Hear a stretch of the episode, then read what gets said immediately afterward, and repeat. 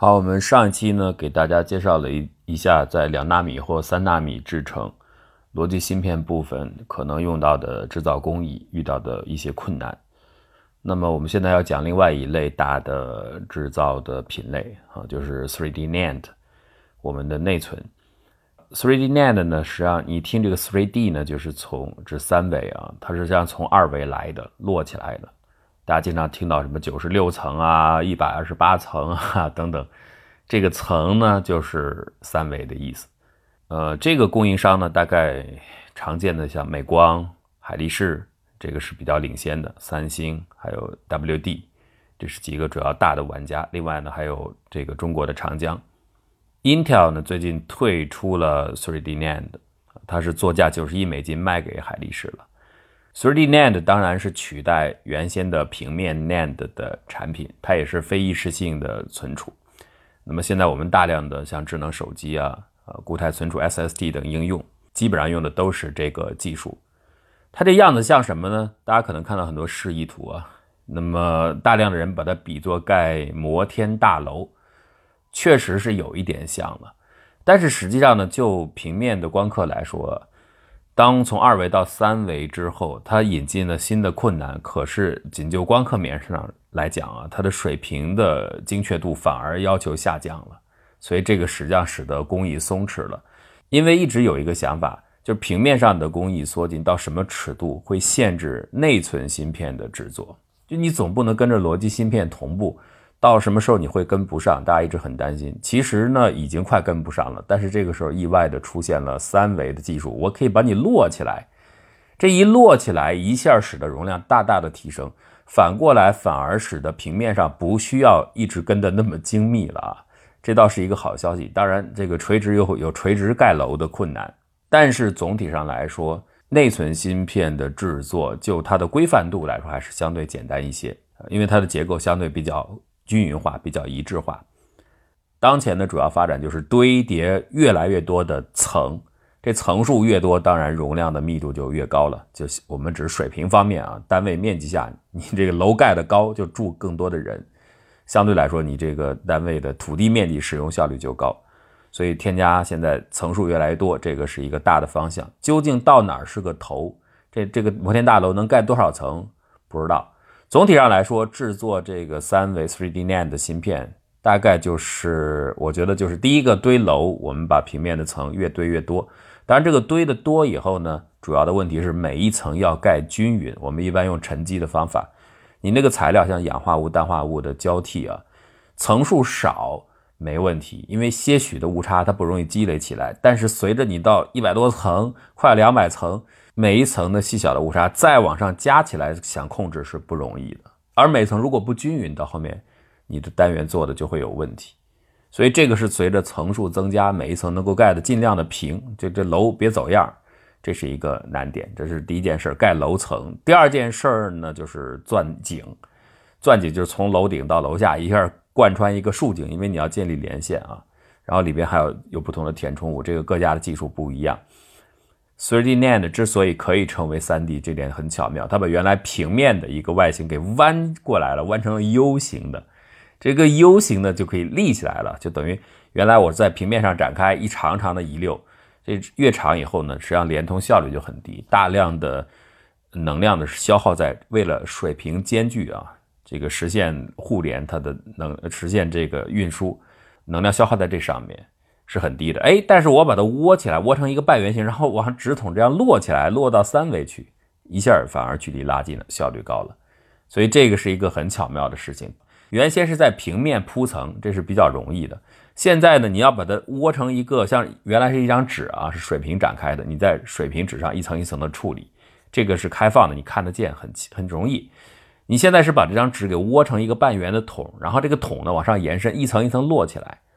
当你这个落的直筒高度不高的时候是简单的，但是随着你这楼层越来越高，你这个半圆形的筒一直现在成了一个天井啊。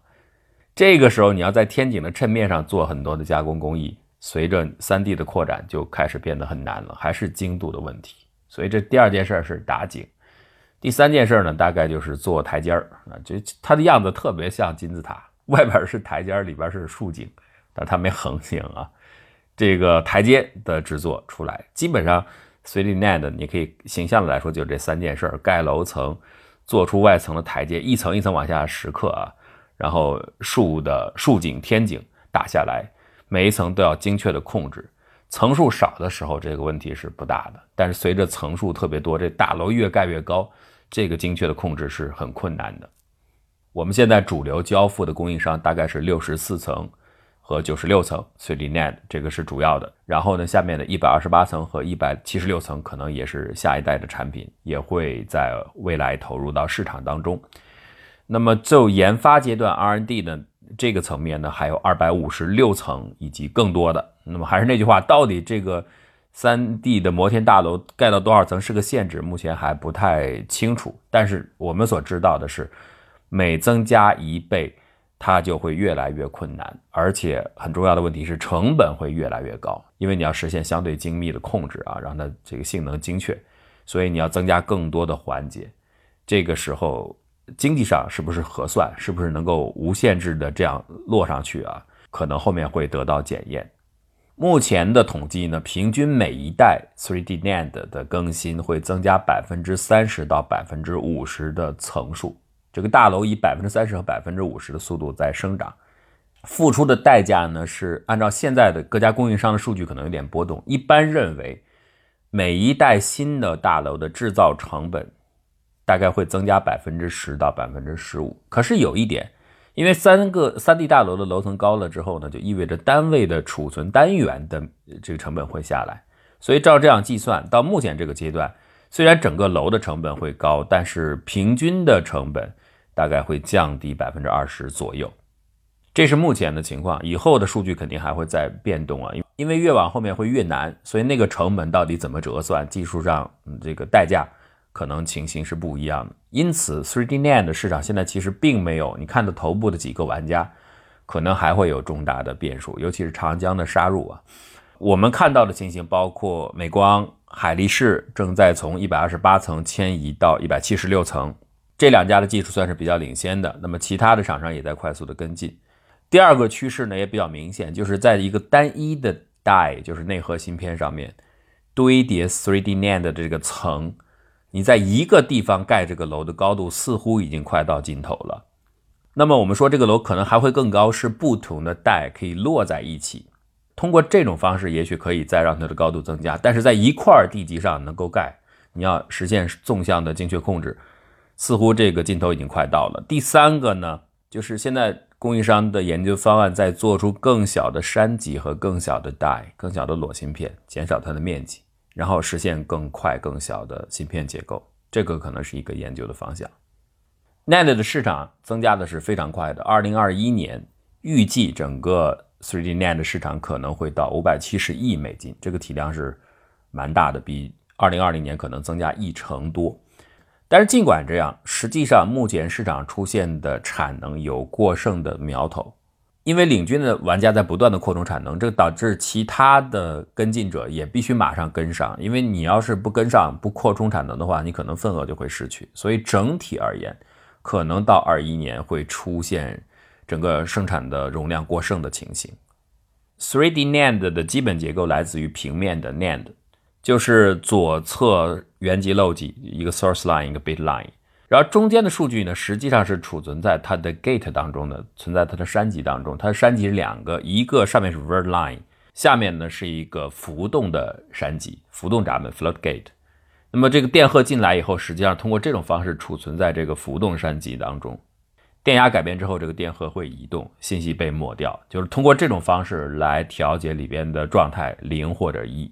就是这样一个单元。那么以前呢，这个完全是平面来展开的，这就是。呃，planar NAND，人们要做的呢，就是把这个平面越做越细啊，就跟我们在芯片上普通逻辑部分看到的一样，越做越精细，越做越小，然后能够在平面上切分出更多的小格、小单元，于是我们就能够存更多的零或者一。所以这是一开始 NAND 的主要在加工商方面啊，这个做的方向就是做的更节点更小，它一路从一百二十纳米做到了几个纳米的这种程度。因此，planar NAND 大概容量在它的发展阶段提升了有百倍之多。但是等到整个单元的尺寸现在整体来到了十四纳米的时候，再往下，还希望继续通过这种方式继续精挑细琢，就遇到了很大的困难，这个扩展性呃遇到了障碍。于是呢，芯片制造商想出了这个办法，哎，我把它弯起来，变成一个 U 型的结构，立起来，立起来之后呢，我就可以变成一层一层往上摞了。因为它这每一层的结构单元很简单，结构非常的一致，非常的明确，所以它可以很轻松的摞起来。只要问题是你只要你摞齐就行。另外呢，你这个曲面上面啊，可以把你想要的加工的结构、层次结构给做出来就可以了。这个并不是非常的困难，因为我们时刻就特别擅长做这件事情。哎，所以这一下子缓解了原先十四纳米的时候的危机，这样 3D NAND 就开始快速发展起来。那我们就看到这层数不停的增多，它在 3D 结构当中的储存单元其实是在这个垂直的通道里边形成的，也就是这个竖井是真正存放数据的关键的地方。你要在这个结构当中要安排 charge layer，就是电荷层，然后周围围的那个大楼的部分结构主体部分实际上是它的 gate，是进行来控制的。因此呢，你把不同楼层的这个不同的控制的 gate 这山脊呢，用导线连起来。它为什么要做台阶呢？就是让每一层可以暴露出来啊，然后进行整体的连接。连接之后，通过控制电压就可以控制整个每一个那个竖井里的储存单元的电压的状况，然后你就可以调节它的零或者一了，然后这个数据就可以随时的保存、读取或写入，就这样来完成的。这个盖大楼的方法呢，最大的好处是在平面上。实际上把工艺给松弛了，所以我们现在实际上可以在主流的产品当中使用三十纳米到五十纳米的节点就可以了。它所有的这个提升储存密度的压力不再来自于水平方向，来自于垂直的方向。一般来说，就跟你这个整个的堆积的数目层数直接相关。堆积的层数越多，当然你单元的容量就按比例增加啊。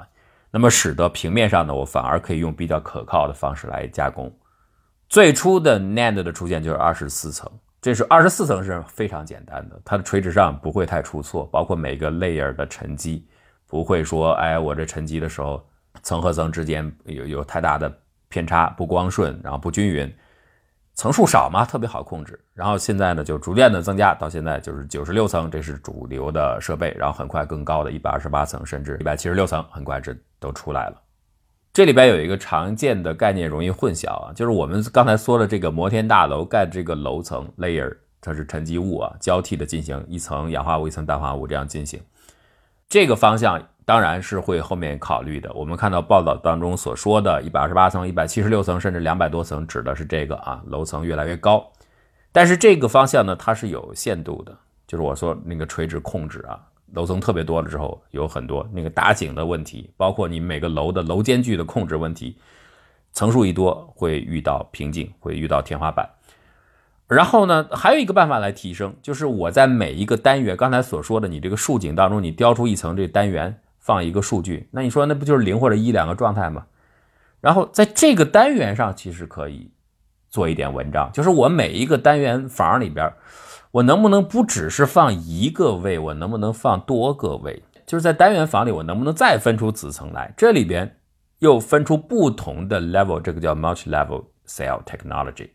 就是多层单元技术，指一个单元空间里边，我再像我们做这个隔板，再把它分成好多的小隔板。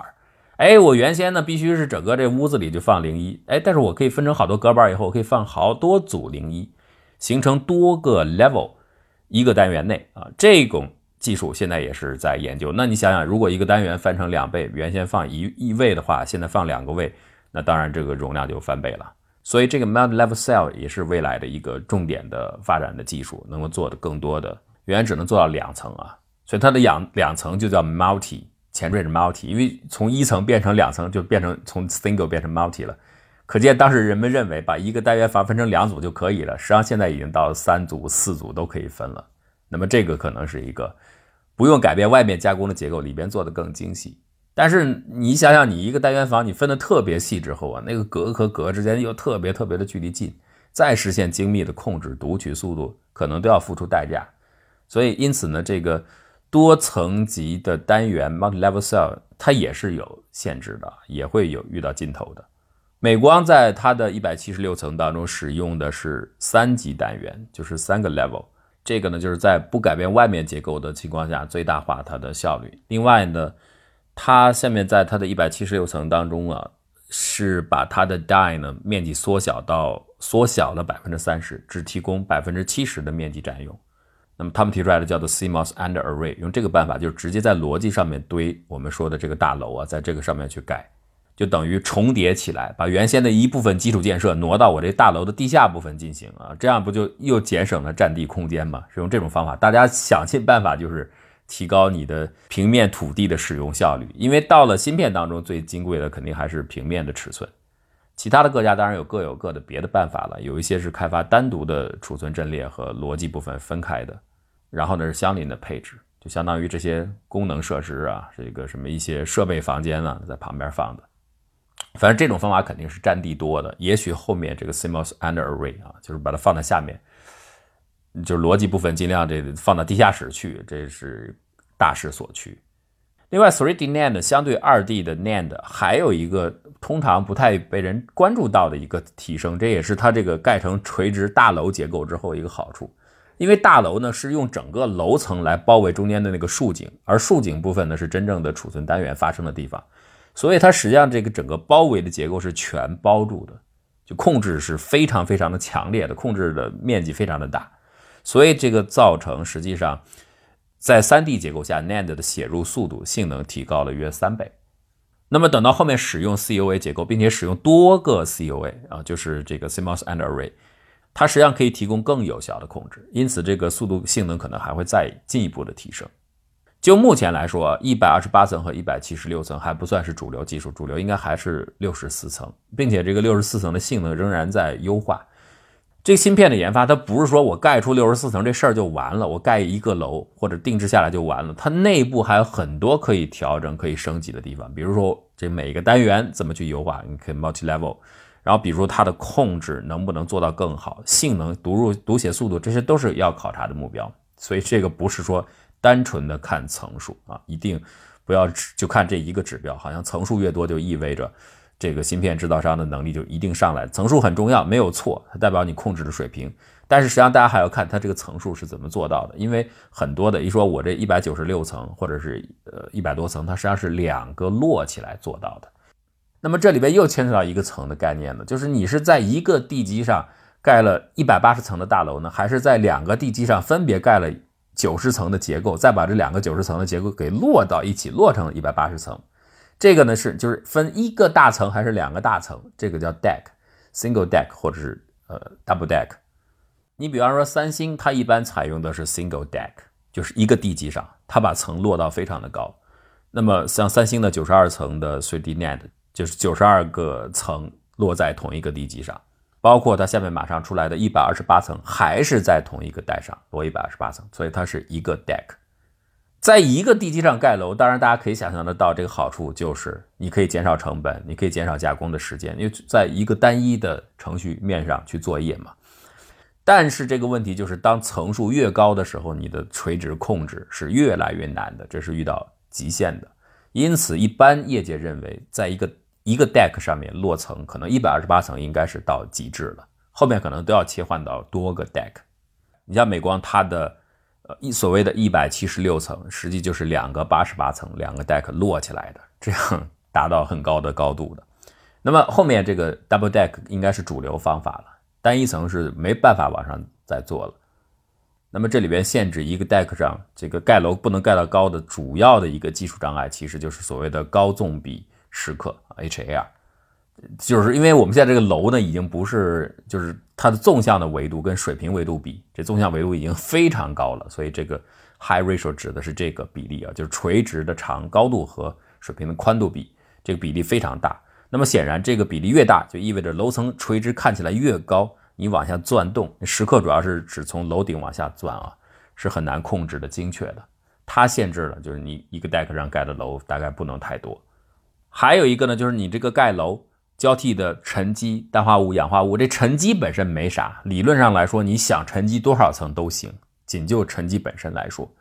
可是不是光是你沉积就行了？咱们做这个加工，不是说光沉完就完事儿了，CVD 之后就没事儿了。你每一个层、每一个 film，它实际上随着层数越多，就跟我们盖楼一样，楼上越多，这自重越大，你实际上每层的压力就会非常的大，这就是应力。这个应力会直接使得晶圆上的图案变形，甚至会直接使得晶圆会发生弯曲，不是平直的。这种走样，当你的楼层多了之后，会越来越大，这是承受不了的。还有，那你说我一个单一的地基上，刚才我们所说的那盖楼盖到九十层啊，了不起，像三星盖到一百二十八层，这到头了，我们搞成多个 deck 不就行了？不行，当你搞成两个 deck 的时候。对齐又是问题，你上下之间你不是还是落在一起吗？那么怎么来对齐？这个控制也要非常的精密才行。所以这个都是技术上的挑战。像刚才所说的晶圆弯曲、晶圆翘曲，你层数越多越大，而且这种翘曲呢还跟你加工的方案，就是你到底在哪儿钻台阶，咱到在哪儿钻这个竖井有关。因为它的重力的分布不一样，就是跟你这个楼的构型有关，构型不一样，那对地基的压力分布不一样，你全部要考虑。所以这里边精细控制的环节非常之多，它可能直接影响到你的工艺决策，来保证你的要求。那么这个比较起来最难的还是这个 HAR，就是我们说的钻井工程，从楼顶一直钻到楼底，钻一个天井。现在这个 HAR 的呃时刻。大概的比例已经到了七十比一的纵横比，你要钻出非常非常细小的垂直的通道，这里边牵涉到经过不同的物质。从原理上很简单，上面加一个硬质的眼膜，然后刻出 pattern，按这个 pattern 往下钻就行了。但是关键是因为整个这个大楼里边要钻的通道太多了，非常非常多这种细小的通道，你可以想想这个密闭的密集的一个建筑群。到处分布着这种垂直通道，你要精确地控制每一个通道的性质，保证生产的良率，这个就让整个 HAR 变得很困难。比如说，因为现在石刻的深度非常深，它会出现一个有趣的事情，就是随着你的这个楼层越来越多，你从顶往下钻，钻的越深，越到靠下的地方，实际石刻速度会下降。而我们这个制造商是希望维持它速度的稳定的，你加工生产是要维持这个速率的，那么当然生产效率越高越好。你这个一伸呢，后面会衰减的，这是一个需要解决的问题。他当然不希望时刻到下面，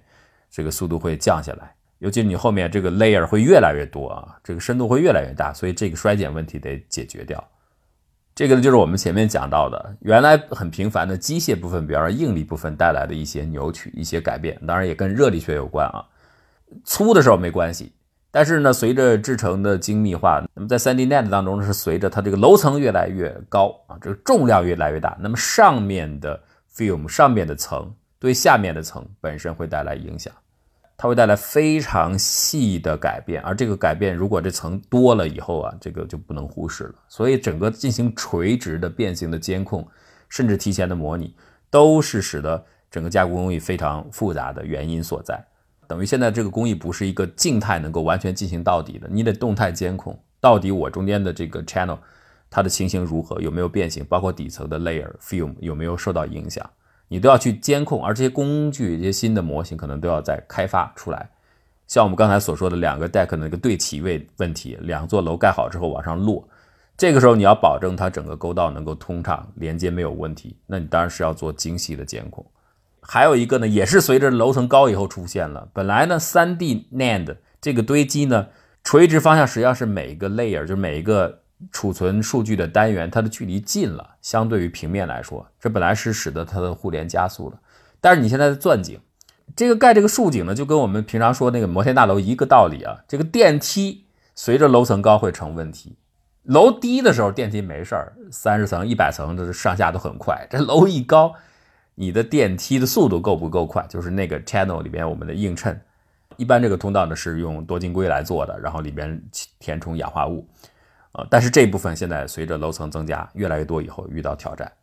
就是你这个多晶硅的迁移率，它的均匀性、它的速率够不够、效率够不够？多晶硅做的通道的迁移率主要依赖于它的这个晶粒尺寸，但它现在是主流材料啊，目前短期来看还不容易被替代。那它性质还是好，不过呢，也有一些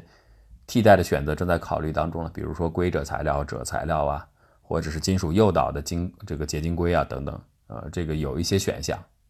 还有一个可能改进的就是进行储存的物理介质，因为我们知道现在的这个主要的数据储存实际上是实现是放在每个单元的导体部分，啊，像美光、Intel，他们都是富山架构开发的这个 3D NAND，这个浮动的山脊其实就是把电荷放在。单元导体里。那么下面呢可能会转向这个电荷井。电荷井的改变呢，就是把电荷放在它的绝缘体部分。那么所以美光可能是从它的一百二十八层开始，一直到一百七十六层，可能会从这个 floating gate 转向到电荷井。海力士呢可能会继续采用 floating gate。但是问题是，这每个单元的改变，因为你现在是摞起来在高楼里边，这又牵扯到从上到下整个工艺可能要升级。比如说你要采用电荷井的话，那么有可能你要这个山脊的工艺要改变啊。比如说在这个 channel 天井的旁边，还要形成两个新的垂直方向的裂，一直从顶部延伸到底部。三星它用的是 TCAT 流程，它是直接把这个沉积层当中的氮化层给去掉了，从大楼当中把这个给刨掉了。等于是把大楼里边的原先原始的这个基础层去掉之后，每间隔一层去掉，腾出的空间用来形成电荷井。哎，它是这样来做，这个动静就比那个在原先的 channel 旁边添两个细小的呃垂直裂要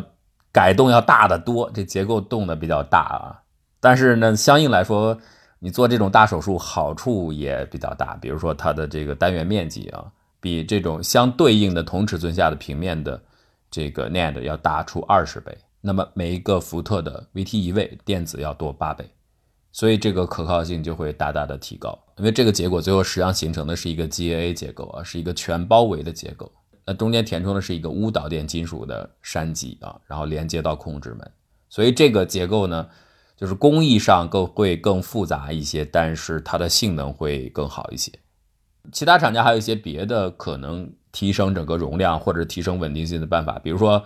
咱们说这个整个的 gate 不是圆形的嘛，截面是圆形的。有人说，那我能不能把这个圆切成两半，切成俩半圆，就是 split gate，切开，这样变成两个较小的半圆形的山脊之后呢，这尺寸等于减小一半，然后密度也会增加，容量也增加。分割山脊的实现呢，还是因为它原先这圆形啊，它这个曲率的问题，使得这个泄漏的情况大大减少了。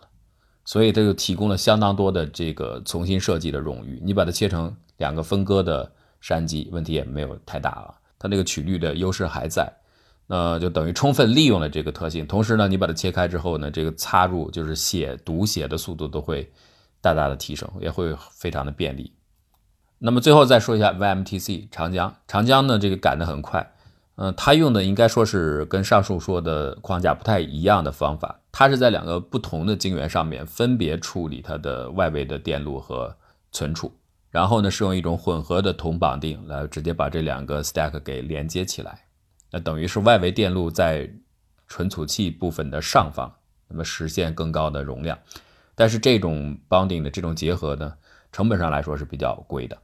那至于这个后续的市场反馈如何，那还要看推出之后的情形。所以总而言之，这个 3D NAND 的市场还在快速发展当中，尤其是后面随着层数越来越大啊，接近它每一个技术单项的物理极限之后，